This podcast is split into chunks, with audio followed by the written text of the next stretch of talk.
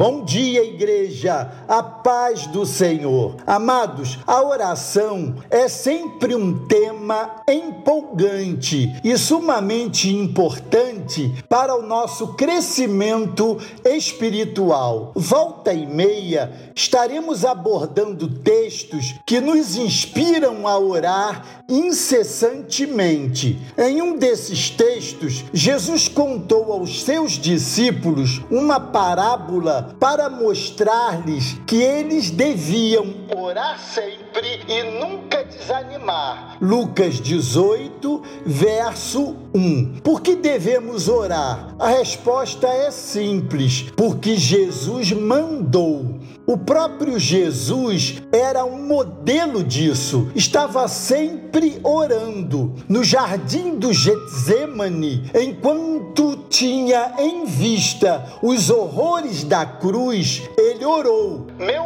Pai, se for possível, afasta de mim esse cálice.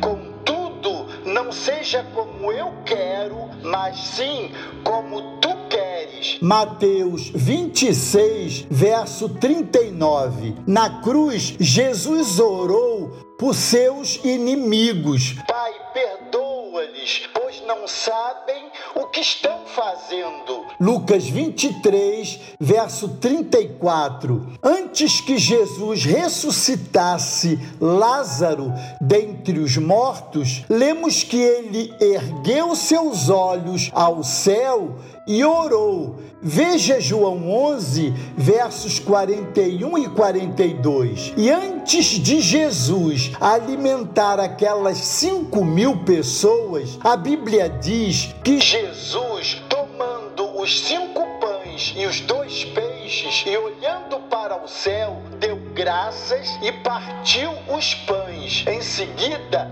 deu-os discípulos e estes à multidão. Mateus 14, 19. A Bíblia também nos conta que as mães traziam seus filhos a Jesus para que ele lhes impusesse as mãos e orasse por eles. Veja Mateus 19, verso 13. Se Jesus sentia necessidade de orar, quanto mais nós. É uma necessidade e somos chamados por Deus a não negligenciarmos essa prática diária e contínua em nossa vida. Jesus era Deus e ainda assim ele orava o tempo todo, mesmo noite adentro. Foi-nos ordenado orar, portanto, devemos orar e devemos orar porque Jesus mandou. Mas só para argumentar, digamos